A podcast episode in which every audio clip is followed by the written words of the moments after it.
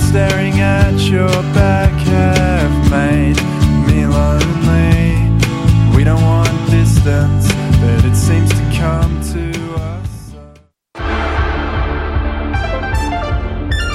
Cinéma, jeux vidéo, télé, bande dessinée, littérature. Chaque semaine, les Amazones se réunissent pour discuter geekness avec un regard féministe et un panel pas comme les autres. Parce que la culture geek, c'est pas juste un boys club. Rejoignez-nous tous les mercredis dès 11h sur choc.ca. Eh, vous saviez que choc.ca ce n'est pas que du podcast C'est aussi 5 chaînes musicales 24 heures sur 24 pour vous accompagner partout. Rock, indie pop, hip-hop, musique francophone et musique électronique en écoute gratuite et à volonté. Pour les découvrir, rendez-vous sur le site de choc.ca sur l'onglet chaîne musicale. Eh, j'ai un plan pour voir et écouter des shows gratuitement toutes les semaines. Le studio, c'est le podcast live de choc.ca. Toutes les semaines, retrouvez le meilleur de l'alternative musicale québécoise pour une session live et une entrevue. Vous pourrez suivre l'émission tous les mardis à 17h30 en vidéo direct sur le Facebook de choc.ca et en audio sur le site internet de la station. Et si vous avez manqué l'émission, pas de problème, retrouvez le studio sur nos plateformes podcast et en vidéo sur YouTube. Musique.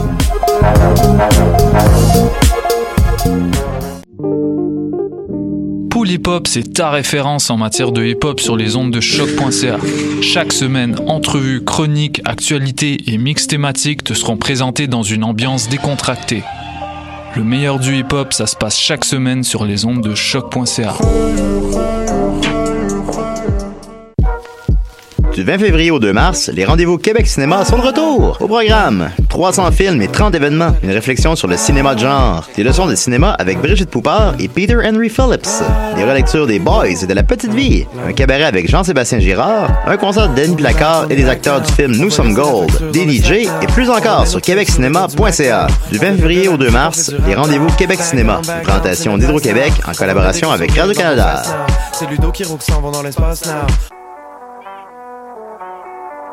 What a dang et c'est Robert Nelson de À la claire ensemble sur les ondes de choc.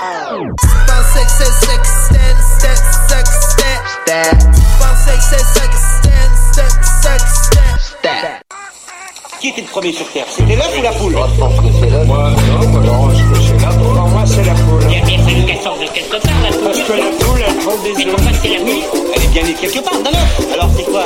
C'est l'œuf ou la poule? L'œuf ou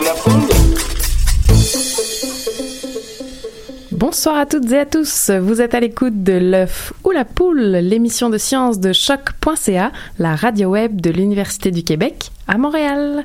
Ce soir, dans l'œuf ou la poule, Alzheimer dans vos yeux. Et pour ça, on reçoit Marine Lacombe. Bonsoir Marine. Bonsoir Karine. Est-ce que tu vas bien? Oui, très bien. Alors, Marine, tu es chercheuse associée à l'IRCM, l'Institut de recherche clinique de Montréal, en neurobiologie dans le laboratoire de Michel Caillouette. Disons-le tout de suite, on s'est côtoyé au laboratoire. Plutôt. Il est très probable que je ne te vous vois pas. Très bien, je préfère.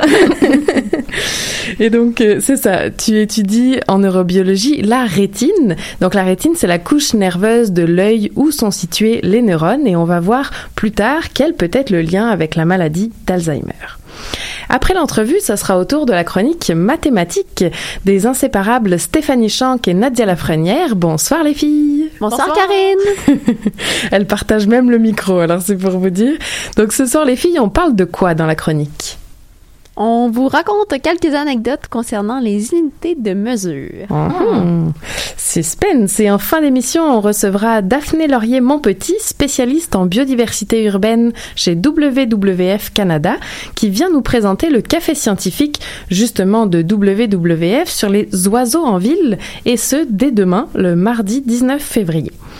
Mais tout de suite, nous commençons l'émission avec la traditionnelle chronique Environnement et toxicologie d'Élise Caron-Baudouin. Bonsoir Élise. Bonsoir Karine. Alors, de quoi tu vas nous parler ce soir, Élise? Alors, on revient en fait sur un sujet euh, qu'on a déjà abordé, les herbicides à base de glyphosate. Ah, suspense. Et c'est parti, bonne émission à tous.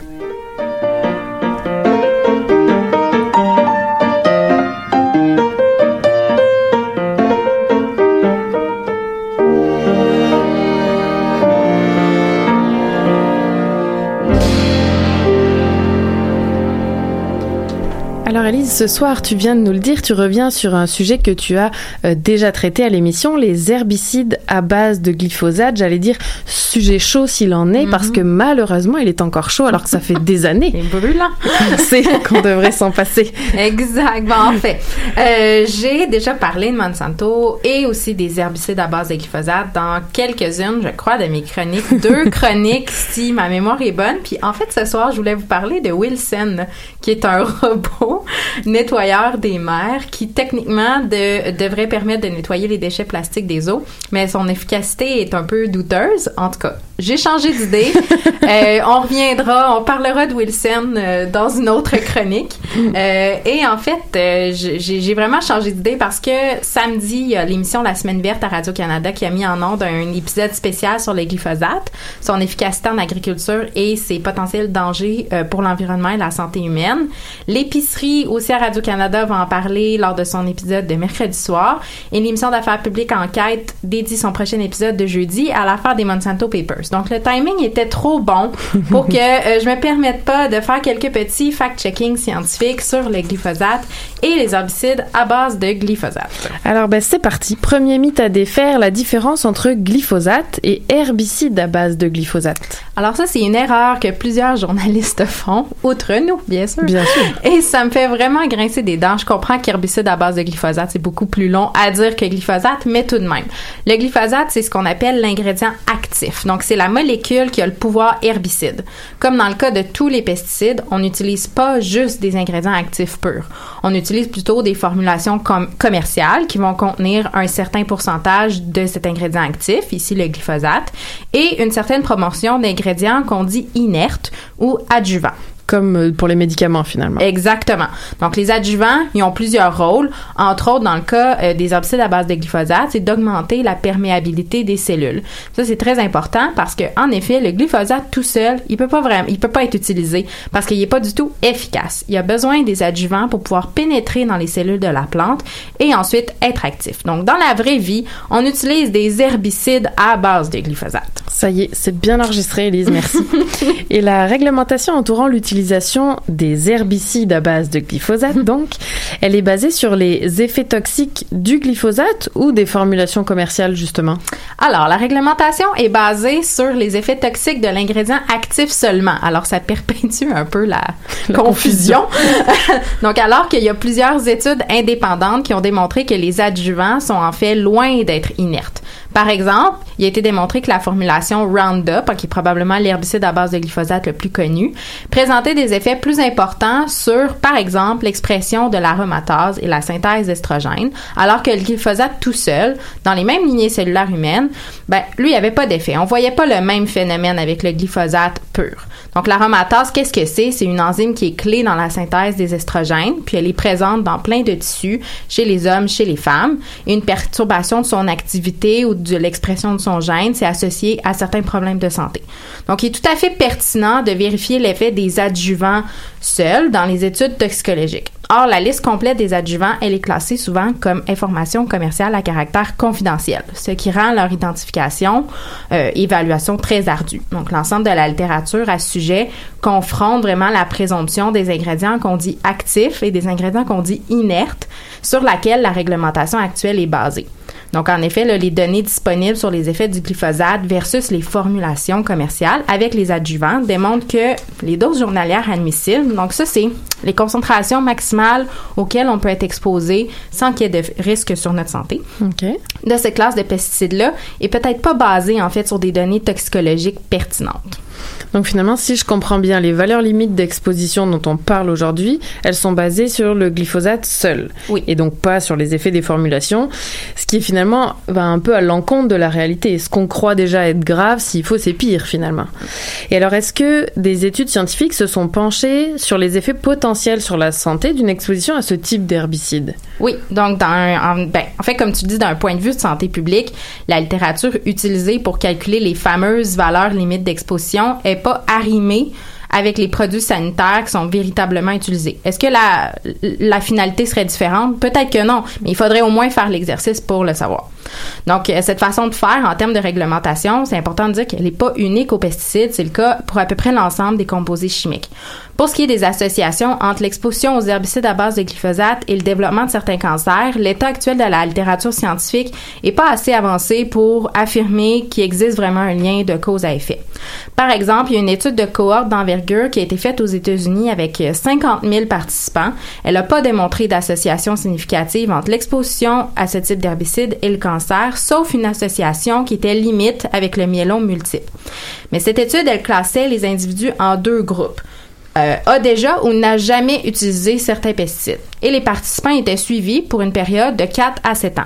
Or, d'autres études ont démontré qu'une période de travail d'au moins 10 ans dans le milieu agricole était associée à un risque accru de certains cancers comme le lymphome ou le myélome. Donc, les périodes de latence peuvent différer selon le type de cancer. C'est important d'en tenir compte avec le design des études. Ces participants-là ont juste été suivis pendant 4 à 7 ans. Puis en effet, la semaine dernière, il y a une, méta, une méta-analyse qui a été publiée. Puis les auteurs ont, entre autres, refait les évaluations de risque en utilisant la même cohorte, mais quelques années plus tard. Puis, effectivement, ils ont trouvé une augmentation significative du risque de développer un lymphome de type non-hodgkinien qui était associé à une exposition plus élevée aux herbicides à base de glyphosate. Donc, encore une fois, une association ne démontre pas nécessairement un lien de cause à effet, mais ce sont tout de même des données pertinentes qui devraient, à tout le moins, motiver les agences de santé publique à creuser la question. C'est ça. hein. Bonne nouvelle! C'est ce que j'allais dire, Élise. Nous laisse pas là-dessus quand même. Bon, ben bye, là! bonne soirée, tout le monde!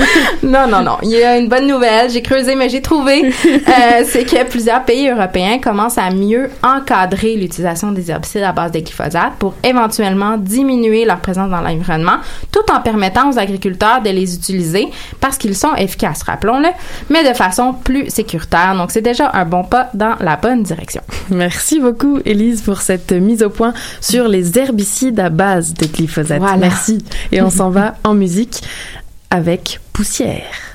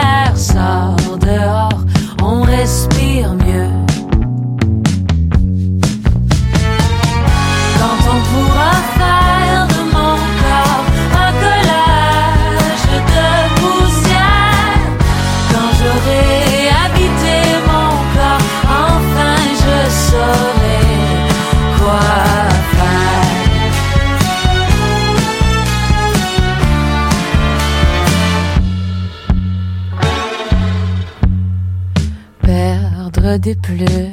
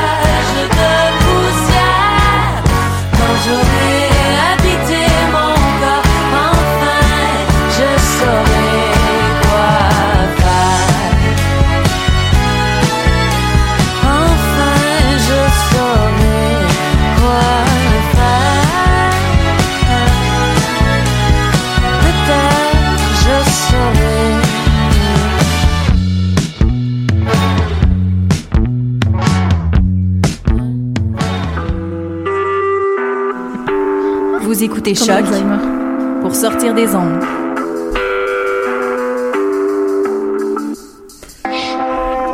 Podcast, musique, découverte.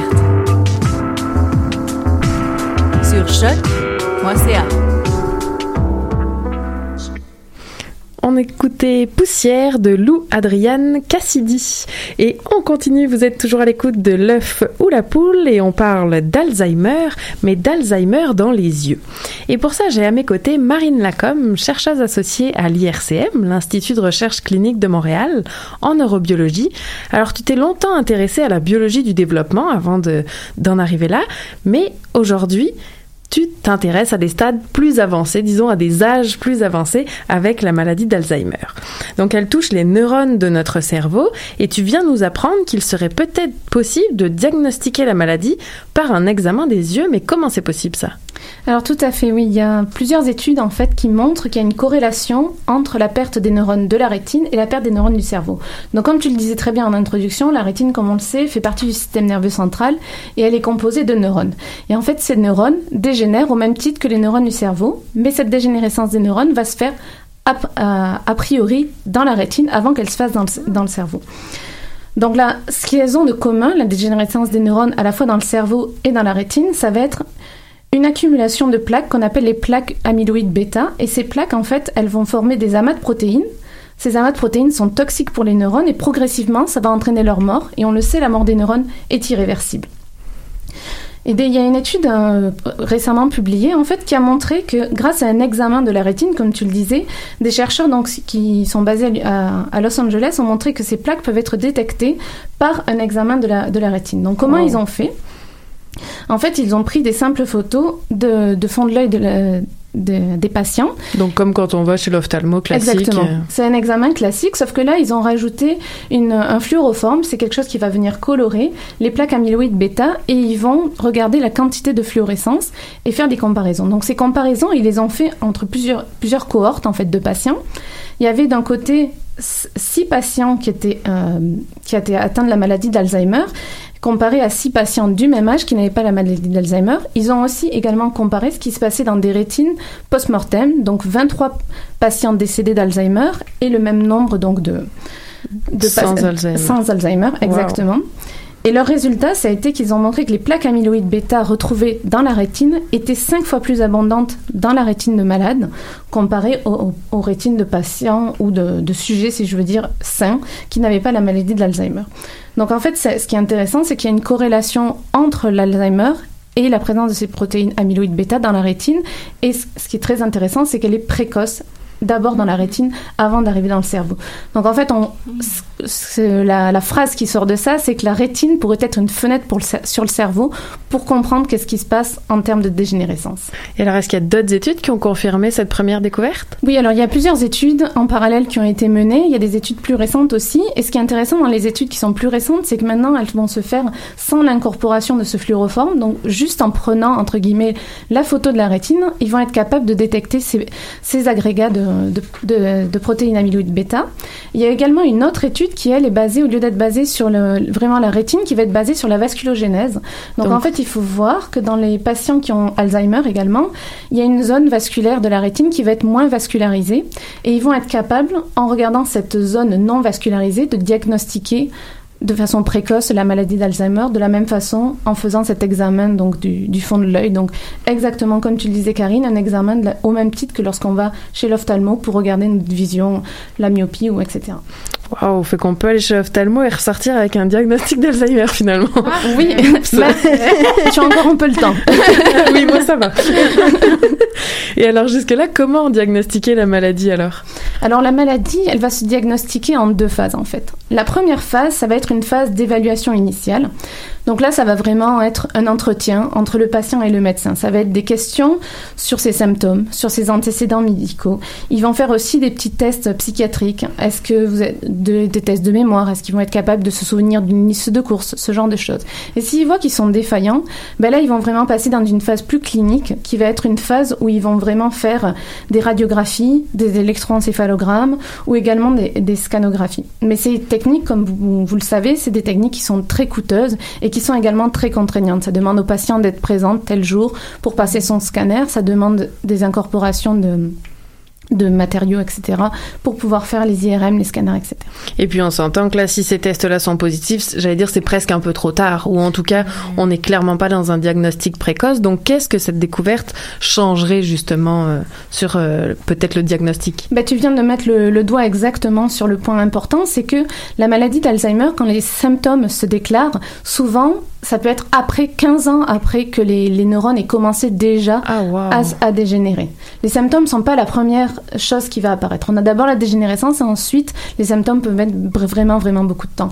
Donc là, tu as vraiment pointé juste ce qui est intéressant, c'est que si on observe dans la rétine déjà une dégénérescence, ben peut-être on va pouvoir traiter de façon plus précoce les dégénérescences qui vont se passer dans le cerveau.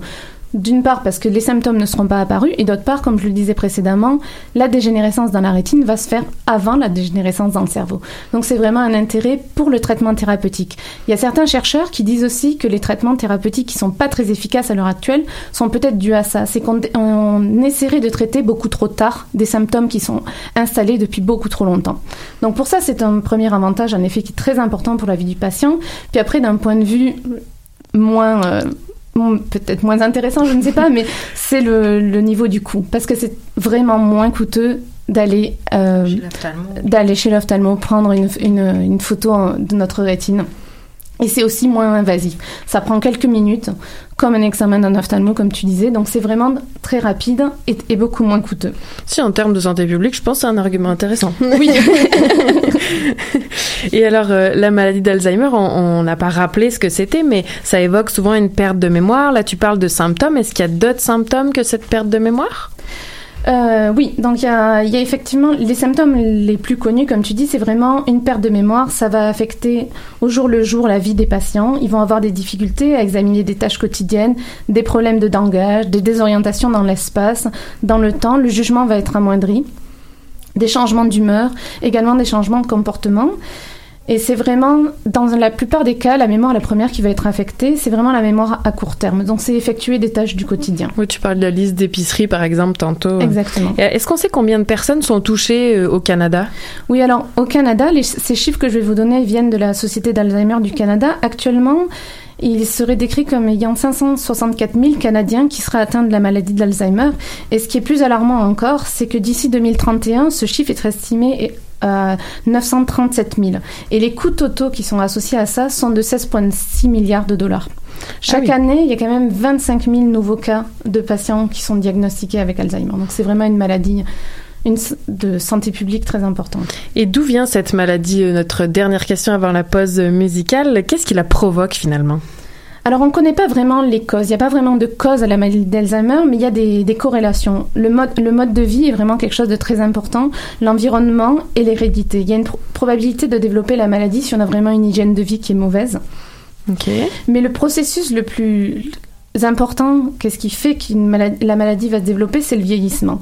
Alors ça ne veut pas dire que tous les gens qui vieillissent vont avoir Alzheimer, mais heureusement, mais au fur et à mesure qu'on vieillit, c'est sûr qu'on a une probabilité de développer Alzheimer de plus en plus grande. Elle est estimée à l'âge de 65 ans comme une personne sur 20, puis ce nombre monte à une personne sur 4 au-delà de 85 ans. Ah oui.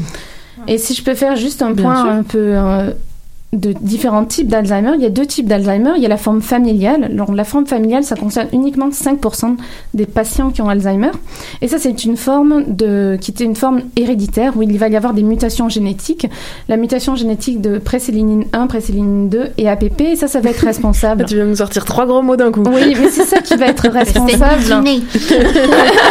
Donc, c'est trois gènes qui, qui sont, sont responsables mutés. de l'accumulation de ces plaques amyloïdes bêta dont ah, on parlait précédemment. Donc, ça, c'est sûr que les gens qui ont ces, ces mutations-là ben, vont avoir de très grandes chances de développer Alzheimer.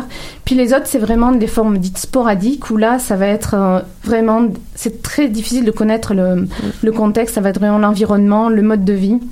Et toujours le vieillissement, bien entendu. Il y a une question qui revient souvent, c'est la question du genre, parce que dans les gens qui sont, qui sont diagnostiqués Alzheimer, 60% des gens sont des femmes, en fait. Alors, c'est une question la foule à poule, à savoir est-ce que c'est parce qu'il y a beaucoup plus de femmes vieillissantes que d'hommes et auquel cas ben, le pourcentage est plus élevé, ou est-ce que c'est plus de femmes qui sont touchées parce que plus de femmes se sont touchées? Et en fait, si on met tout en commun toutes les études qui ont été faites au niveau international, il n'y a pas vraiment de corrélation qui montre que les femmes seraient plus touchées que les hommes. C'est plus peut-être parce qu'il y a une population plus vieillissante de femmes, exactement. Eh bien, merci beaucoup Marine pour euh, répondre à, pour avoir répondu à toutes ces premières questions et on continue en musique.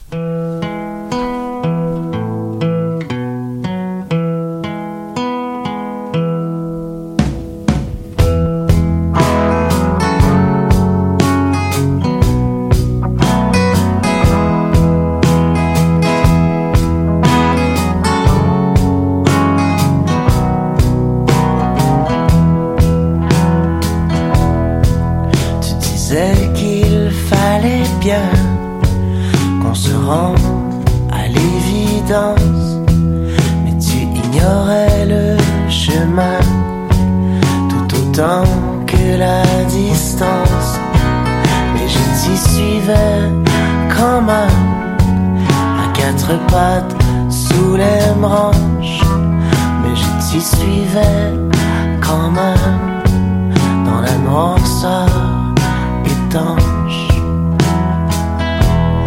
étions jeunes, nous étions jeunes, nous étions jeunes, nous étions jeunes, nous étions jeunes, nous étions jeunes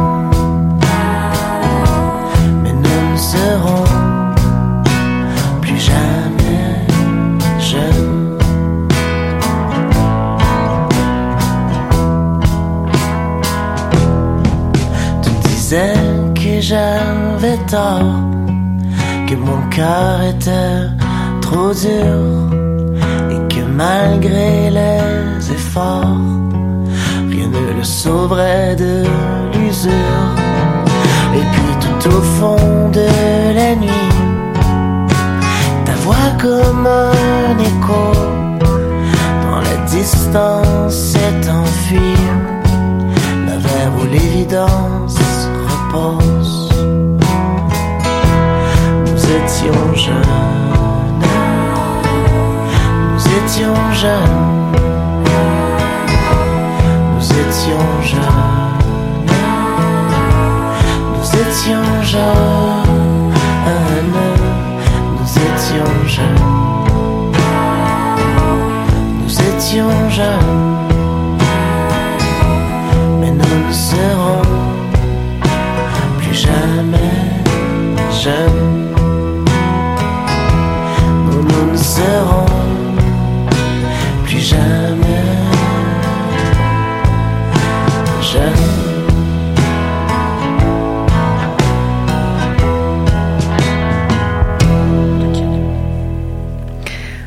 Toujours à l'écoute de l'œuf ou la poule et on entendait Nous étions jeunes de Carlecci Udon.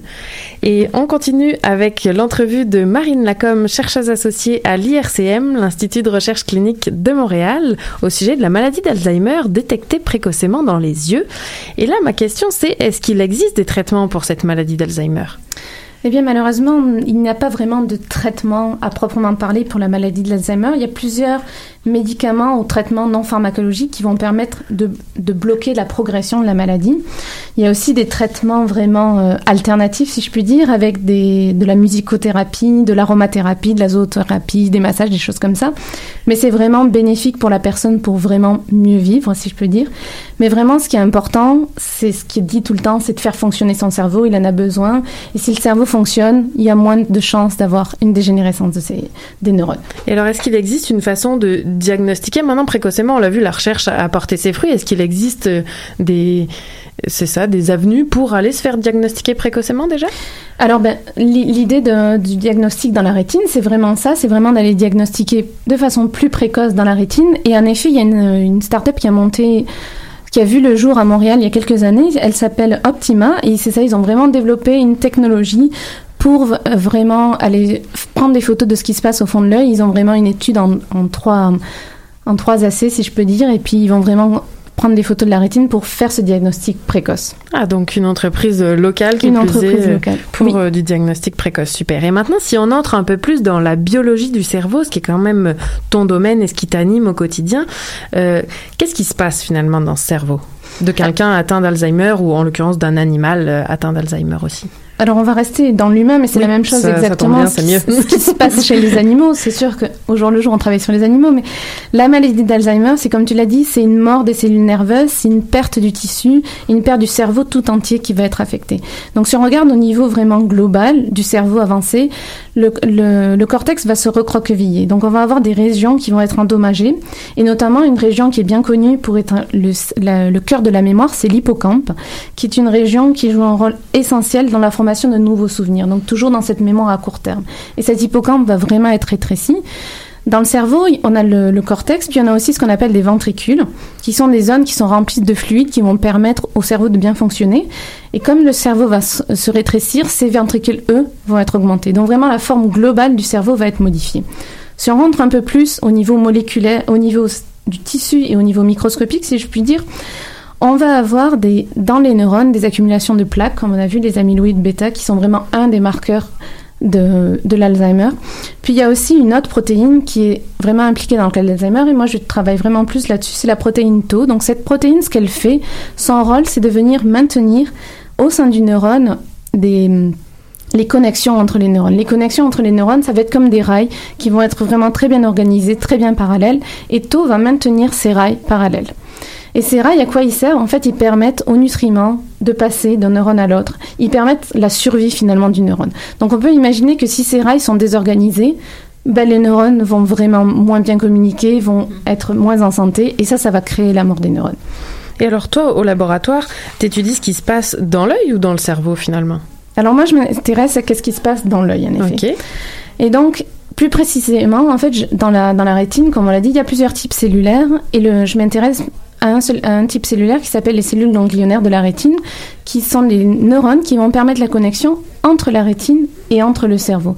Donc pour avoir ces connexions-là, les, les axones, qui sont l'endroit où va transiter l'information d'un neurone à l'autre, sont très très grands, ça transite au niveau du nerf optique, et les nombres de protéines tau qui vont permettre de maintenir ces axones vraiment parallèles et organisés est très grand. Donc on va, nous notre question c'est comment, dans un contexte physiologique, dans un contexte de, non-maladie, cette protéine tau va être dégradée, comment on va réguler son niveau, parce que c'est toujours une balance en biologie d'une quantité euh, nécessaire et la quantité, il faut pas trop ou pas assez. Donc on va vraiment, nous dans nos études, ce qu'on fait, c'est qu'on travaille donc sur la dérégulation de cette protéine pour éviter la mort des neurones.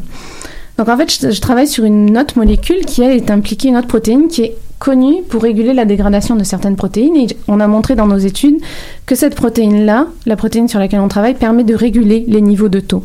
Et dans Ah, des wow. modèles, oui, dans des modèles de, souris Alzheimer, donc les modèles de souris Alzheimer, c'est des souris qui vont développer l'Alzheimer suite à des mutations génétiques humaines. Et donc dans ces souris-là, ce que j'ai observé, c'est qu'en surexprimant, c'est-à-dire en rajoutant le gène sur lequel je travaille qui va réguler taux, on va améliorer la survie des neurones dans la rétine de ces souris. Donc tu as découvert le rôle finalement d'une protéine qui aiderait à faire en sorte que les neurones survivent. Je, re- je reformule. Oui. Désolée, c'était mal Non, non, exprimé, non, non, c'est- non, c'est vraiment mon ça. rôle de reformuler et de résumer. C'est pour maintenir une meilleure survie en fait des, des neurones. Oui, c'est ça. Et alors euh, maintenant, si on passe à une question qu'on aime bien à l'œuf ou la poule, c'est ton quotidien au laboratoire. À quoi ça ressemble alors? Alors, à quoi ça ressemble mon quotidien Donc, comme je le disais, c'est vraiment travailler avec des modèles animaux. Donc, il va y avoir plusieurs euh, niveaux, si je puis dire, d'organisation. Il y a d'abord le niveau vraiment in vitro, euh, in vivo, donc dans le tissu. Qu'est-ce qui va se passer dans, dans les rétines de ces souris Alzheimer? Donc là, je vais vraiment regarder les cellules ganglionnaires de la rétine, combien sont-elles, et faire des comparaisons entre des souris qui sont saines et des souris qui vont développer la maladie de l'Alzheimer. Donc comment on fait? Ben, C'est beaucoup d'imagerie. Donc on va beaucoup prendre de photos au microscope et on va compter, vraiment basiquement compter le nombre de neurones. Est-ce qu'on a plus ou moins de neurones? Il y a un autre niveau qui va être le, le niveau ex vivo, où là on va prendre ces neurones et on va les mettre en culture dans des, dans des plaques de pétri et on va regarder comment sont ces neurones.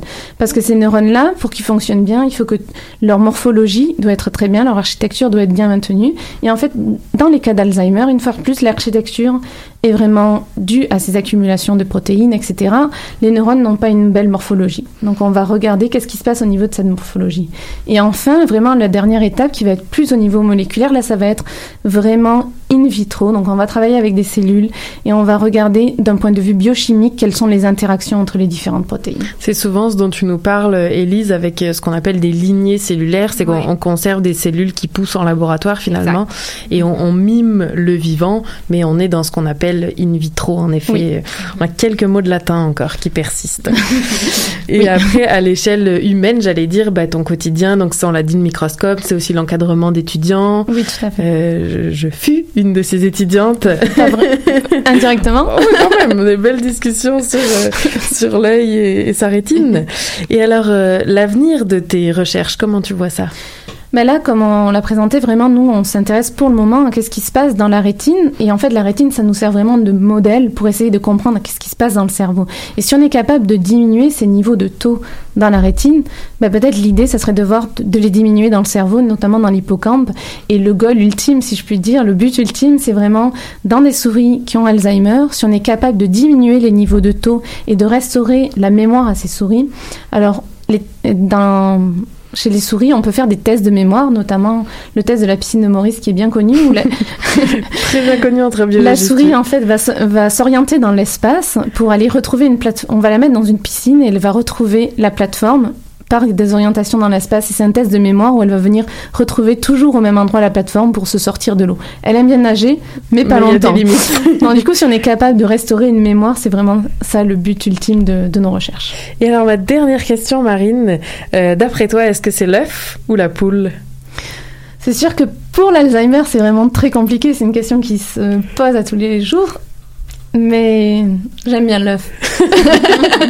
Eh ben, merci beaucoup vraiment pour euh, tous ces éclaircissements. On tâchera de pas perdre la mémoire de toutes ces informations sur euh, Alzheimer et son diagnostic précoce. C'est plus un rêve par un simple examen ophtalmologique. Merci beaucoup, Marine Merci Lacombe, d'avoir accepté l'invitation. Standing by the gray ice water, out in the wind, above the ground had yourself a crazy lover, becoming frozen, trying hard to forget her. You got a job up in Alaska to save what the cannery pays. There ain't no way to spend it on the boat, it's a fish trap. Took the path of least resistance on the phone, cutting out talking. Short to long, long, long distance. You're standing by the gray ice water. Standing by the gray ice water, out in the wind, above the ground, out in the water. You had yourself a crazy lover, become unfrozen, trying hard to forget her. You got a job up in Alaska to save what the cannery pays. There ain't no way to spend it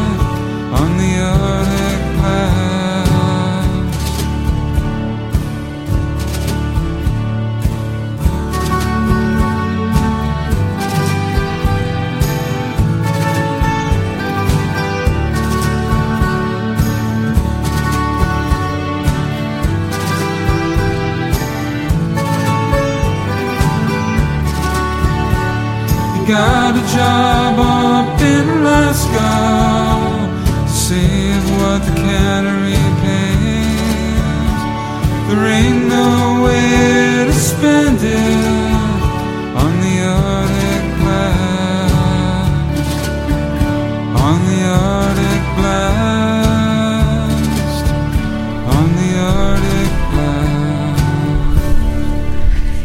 c'est l'heure tant attendue de la chronique mathématique. Alors ce soir, vous nous parlez. Mais pourquoi tout le monde rigole? Ah bah, Bravo.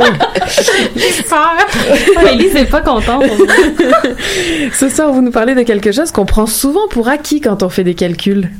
Euh, oui, et c'est d'ailleurs probablement arrivé à plusieurs d'entre vous. Non, Euh, non, non, non, non. oui, oui, oui. De faire un problème de maths ou de physique, de trouver la bonne réponse, mais d'être pénalisé parce que vous aviez oublié d'inscrire l'unité de mesure correspondante. Ok, Vous ça savez de ma vie. mais aujourd'hui, on va essayer de vous convaincre que c'est une erreur qui peut avoir des conséquences bien pires que de perdre quelques points dans votre devoir. Ouais. Puis il y a une autre chose qu'on prend pour acquis de nos jours, c'est euh, que si je dis un kilogramme, ben la plupart des gens vont savoir à quoi je réfère. Bon. Sauf peut-être quelques personnes des États-Unis, du Myanmar et du Libéria. Les trois seuls pays à ne pas avoir adopté le système métrique, mais bon, à part ça, ça va. Donc, ça a l'air évident dit comme ça, mais ramenons-nous en Europe au 18e siècle, où les poids et mesures variaient d'une nation à l'autre et même au sein d'une même nation. Donc, en France, chaque seigneur décidait sur son territoire de la valeur de chaque unité. Dans l'Ancien Régime, on estimait euh, qu'il y avait environ 800 noms différents d'unités de poids et de mesure, comme la livre et le lieu, et la lieu, pardon. Et selon vous, ces 800 noms-là correspondaient en- dans les faits à combien d'unités de mesure différentes? Oh, wow. Donc, on a 800 noms. Combien vous pensez que ça donne d'unités de mesure? ben, pas 800 quand même. Non. Oh, bah non, ça, ça correspondait à, attention, 250 000 unités différentes de points mesure. Je suis contente de votre réaction parce que oui, ça, ça a juste aucun sens. Euh, pour vous donner une idée, une livre, ça pouvait valoir, dépendamment de la région où on se trouvait et de ce qu'on voulait peser, entre 330 grammes et 800 grammes. De son côté, on avait une unité, la lieue, qui indiquait la distance par- parcourue en marchant pendant une heure. Mais Ok. là- voilà. On s'entend que si on marche une heure à Paris, une heure dans les Alpes, euh, on parcourt pas la même distance. Puis ça, c'est sans parler des différences entre les personnes. Fait imaginez à quel point cette diversité-là des unités de mesure pouvait venir brouiller les communications et le commerce. Donc, si on n'était pas capable d'administrer les poids et les mesures dans un État, est-ce qu'on était vraiment capable de gérer l'État? Face à cette situation-là qui était de plus en plus insoutenable, certains scientifiques sont devenus les défenseurs d'un système de poids et de mesures qui était universel et rationnel. Donc ça, ça arrive en pleine époque de la Révolution française, quand les politiciens et les scientifiques, c'était à peu près les mêmes personnes. Une époque où on revendique des droits universels pour tous. Donc pour les scientifiques, l'idée de revendiquer des mesures universelles, c'était tout à fait à propos. Mais bon, on voulait pas sélectionner une unité déjà existante. Ça semblait trop arbitraire, puis les gens auraient peut-être continué à utiliser leur propre définition de cette mesure-là. Donc on a euh, créé une nouvelle mesure révolutionnaire, le mètre. Ah, je pensais que le on c'était Nadia et toi là. Non, je non. m'attendais à une c'est le on, euh, on, euh, Le on occidental. Non, non, c'est ça. C'est c'est le mètre, c'est bien beau, mais il fallait aussi une façon de diviser et de multiplier l'unité de mesure, la fameuse unité de mesure. Donc, euh, on a d- utilisé les préfixes latins pour diviser l'unité de mesure, centimètre, millimètre, décimètre, et les préfixes grecs pour la multiplier, décamètre, hectomètre, kilomètre. Donc, la grande force du système métrique, c'est d'être en base 10. Par exemple, un mètre, c'est 10 décimètres. Donc là, pour nous, ça va de soi, c'est facile, c'est le fun. Mais en France, toujours au 18e siècle, 12 deniers, ça représentait un sou. Ça prenait 20 sous pour faire une livre. Puis après ça, ben, les livres, on les calculait dans un système en base 10, comme le système qu'on utilise tous les jours. Donc, juste pour parler de monnaie, on avait trois bases différentes selon les unités. Donc, j'imagine Élise en train d'aller faire des courses et le calcul mental que ça implique. Au secours! Donc, on est d'accord que euh, le système métrique était beaucoup plus pratique. Mais changer des conventions et des habitudes, ça peut être long, hein? Très long. Donc, au Canada, on est encore un peu bilingue hein, entre le système métrique puis le système impérial hérité de la Grande-Bretagne. Par exemple, on mesure les distances en kilomètres, mais la hauteur des plafonds, c'est plus souvent exprimé en pieds. Donc, en France, en revanche, le passage euh, au système métrique s'est fait plus rapidement parce qu'on y est allé de façon un peu forcée. Donc, encore aujourd'hui, on donne une amende aux commerçants qui, vendent, qui veulent vendre dans des unités de mesure non métriques. Euh, ça a l'air un peu strict, mais un passage plus encadré d'un système de mesure à un autre, ça peut éviter plusieurs confusions et erreurs très graves. Et des erreurs très graves, il y en a eu. Beaucoup. Roulement de tambour. Je vous en décris une juste comme ça. Le 23 juillet 1983, le vol 143 quitte l'aéroport de Montréal en direction de Edmonton. Le pilote, Bob Pearson, et le copilote, Maurice Quintal, sont aux commandes d'un Boeing 767 flambant neuf. Et pour eux, c'est juste un vol de routine. Sauf que, environ à mi-chemin, le tableau de bord s'agite. Il alerte les pilotes que les moteurs ne sont plus alimentés en kérosène. Peu de temps après, les moteurs sont plus en fonction et l'avion n'est plus un avion, mais un planeur.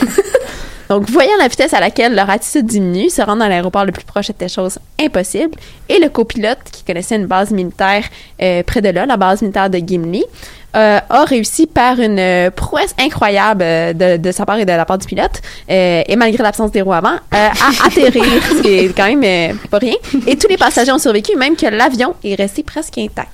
Et là, vous me demandez, mais c'est quoi le rapport avec les unités de mesure? La quantité de carburant. Ben voilà, Élise. En 1983, au Canada, on était en pleine transition entre le système impérial et le système métrique.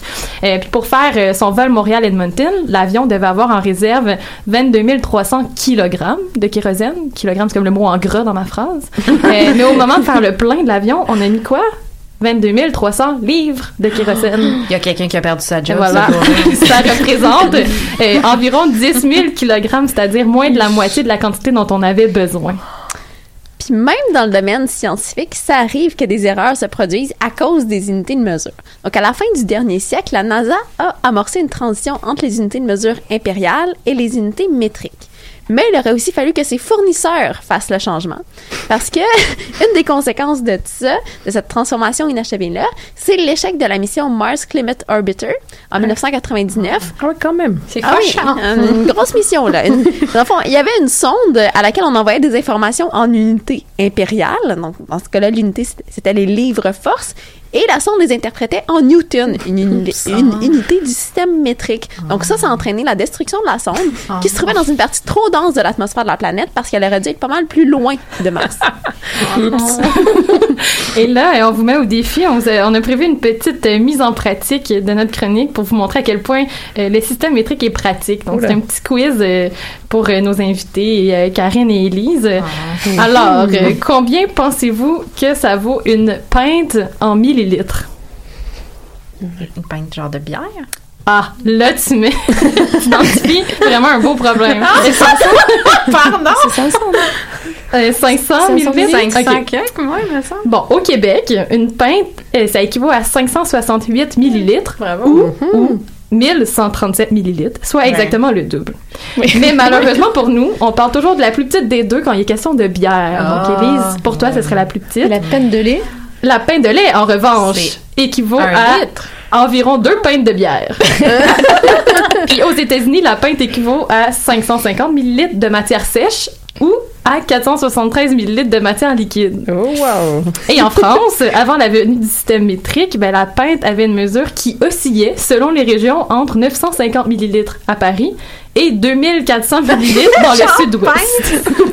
Et wow. OK, deuxième question du quiz. À combien de kilomètres équivaut un mille? Alors là. Ah, deux points quelques, non? C'est pas ça.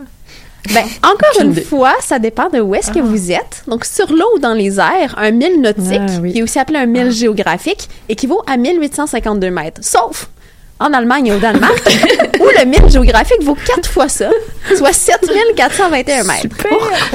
Sur Terre, il s'agit de 1609 mètres aux États-Unis et dans les pays du Commonwealth. Pour ce qui est des pays européens, ben, ils ont à peu près chacune leur définition de ce que vaut un mille terrestre. Donc tout ça pour dire, bref, mais merci d'avoir participé et aussi que le système métrique, nous on aime ça, hein, puis ça simplifie beaucoup la compréhension des différentes mesures. Vive le système Vive le métrique. système métrique. Merci les filles pour euh, cette chronique sur les unités de mesure.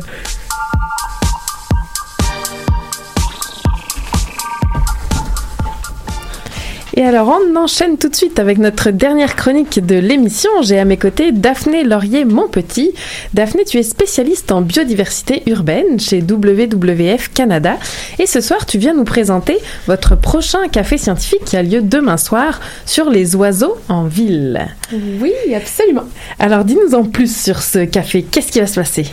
Ben, en fait, euh, les cafés WWF, l'objectif, c'est de rassembler différents experts, différentes personnes dans un café discussion. Donc, euh, c'est un genre de panel où les gens sont invités à poser des questions aux experts. La première partie, on a des petites, présentations sur euh, certaines thématiques. Demain, c'est les oiseaux en ville.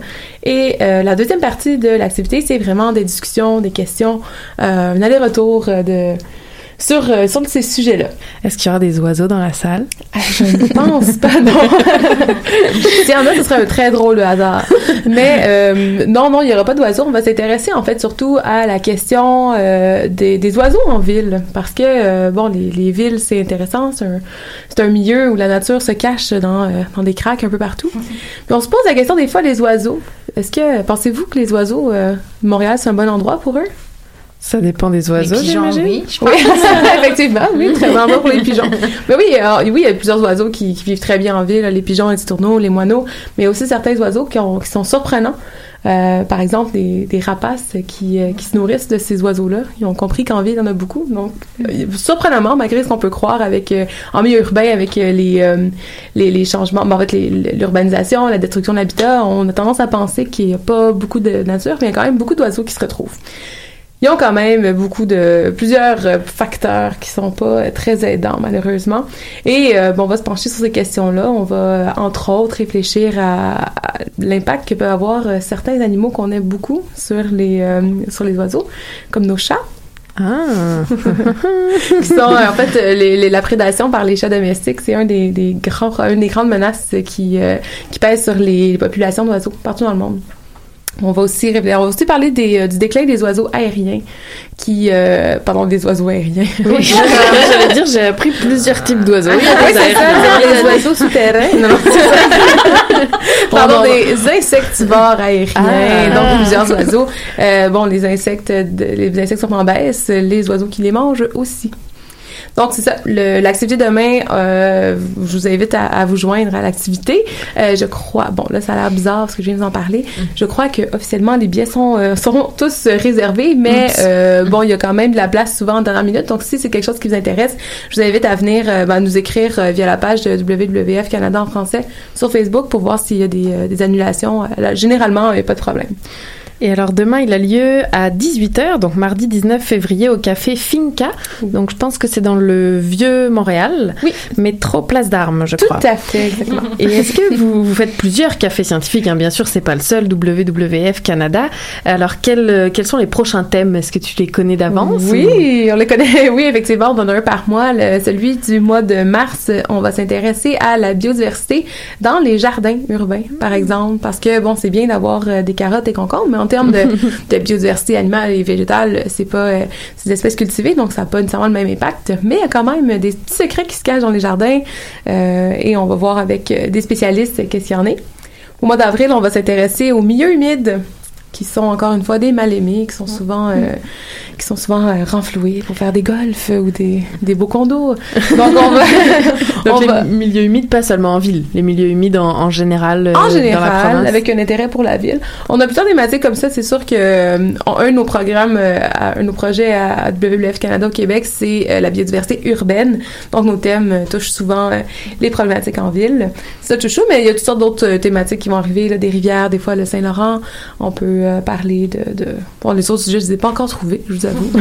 ça va venir, mais Alors restez, euh, attention à la maison, on n'a jamais dit que le Saint-Laurent était une rivière. Hein, je, je- oui, pardon, j'ai confondu deux choses. ben, c'est une rivière. Rivière, virgule, le Saint-Laurent, virgule. C'était une énumération de sujets Exactement. potentiels. Exactement. Et alors, quelles sont les missions de WWF Euh, On s'en souvient des fois quand on était petit avec l'image de l'ours polaire, mais en vrai, là, maintenant qu'on est plus grand, vous faites quoi? Maintenant qu'on est plus grand. Ben, en fait, on s'intéresse aux, aux- aux grands défis de conservation partout dans le monde, euh, différents écosystèmes, différents euh, milieux, un peu partout. Au Canada, on en a, on a des programmes en Arctique, programmes sur l'océan, programmes de rivières euh, aussi, et des, pro- des programmes aussi plus en ville. Donc, on, le, but ultime, c'est de permettre de cohabiter, en fait, une bonne cohabitation, puis une bonne... on veut que les, les, les, euh, les- pardon, les communautés, les espèces, les écosystèmes se vivent en harmonie. Donc, on travaille beaucoup, d'une part, bon, en côté sauvage, mais aussi avec les, euh, les communautés, les Premières Nations, les gens qui, qui vivent, qui travaillent.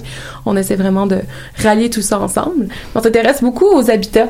Te- tu mentionnais tout à l'heure l'ours polaire et tout. Puis c'est Oui. vrai qu'il y a des espèces phares, mais on, de plus ça va, puis on essaie de s'intéresser aux habitats dans leur ensemble et pas juste une ou deux espèces euh, qui, euh, qui sont plus belles sur des posters. Mais toutes les espèces.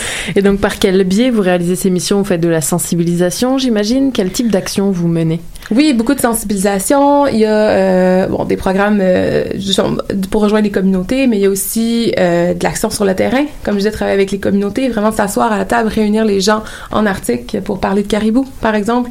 Il y a aussi bon des, des, des programmes de pour euh, pardon ramener, conserver, euh, recréer des habitats, Préserver, tout ça. Exactement. C'est vraiment euh, plusieurs fronts, plusieurs euh, programmes euh, différents. Parfait. Et alors, quelle est la meilleure façon de retrouver votre programmation pour les différents euh, cafés scientifiques? Euh, ben, vous pouvez en fait suivre la, la page Facebook WWF Canada en français ou vous abonner à une de nos infolettres qui est l'infolette du Panda ou l'infolettre de Biopolis.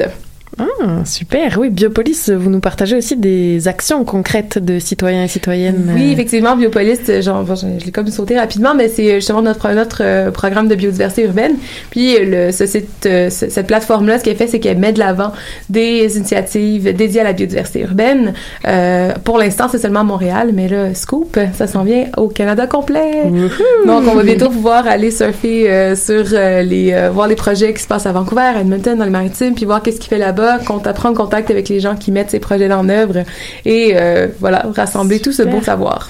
Ben, on a une belle euh, brochette, j'allais dire ici autour de la table, de, de femmes actives en, j'allais presque dire en changement climatique ou en préservation de la biodiversité. Essaye pas trop, hein. Euh, en tout cas, Marine, qui est à l'initiative avec ses voisins d'une ruelle verte, par exemple. Élise, je pense que tu euh, prends soin d'un jardin chaque Ouais, année. un donc, ouais. on a là des, des beaux projets à titre individuel et peut-être que Stéphanie et Nadia, j'en oublie, bien sûr, dans votre quotidien. Mais en tout cas, merci beaucoup, Daphné, euh, d'avoir accepté l'invitation et d'être venue nous parler de ce café euh, scientifique WWF. Ben, merci à vous. euh, J'espère vous voir dans les cafés. Oui, merci Daphné. Et c'est l'heure pour moi de conclure et de remercier évidemment nos invités. Donc Marine Lacombe, merci beaucoup d'avoir accepté l'invitation. Daphné Laurier, mon petit, je viens de te remercier également. Et bien sûr nos chroniqueuses fidèles depuis des années déjà, Élise Carambaudouin, Stéphanie Chanck et Nadia Lafrenière, que je remercie également pour la technique et la sélection musicale. Je remercie Anaïs Garançon pour l'illustration de ce soir. C'était L'œuf ou la poule.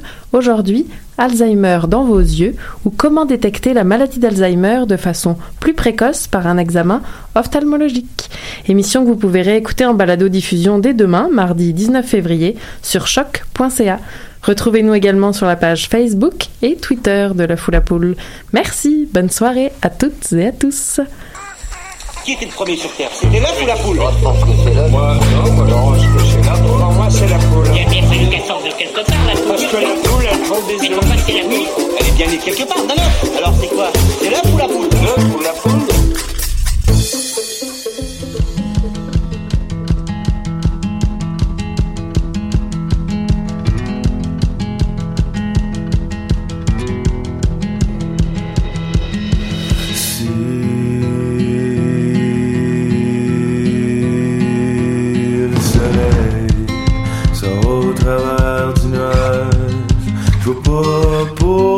Pourquoi qu'on s'en sortira pas.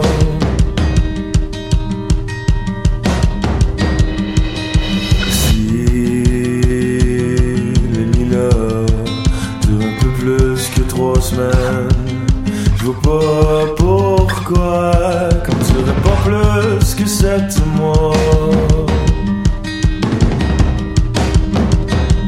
Laisse les textos rentrer dans ta machine qui fait tout. Laisse les textos rentrer dans ta machine qui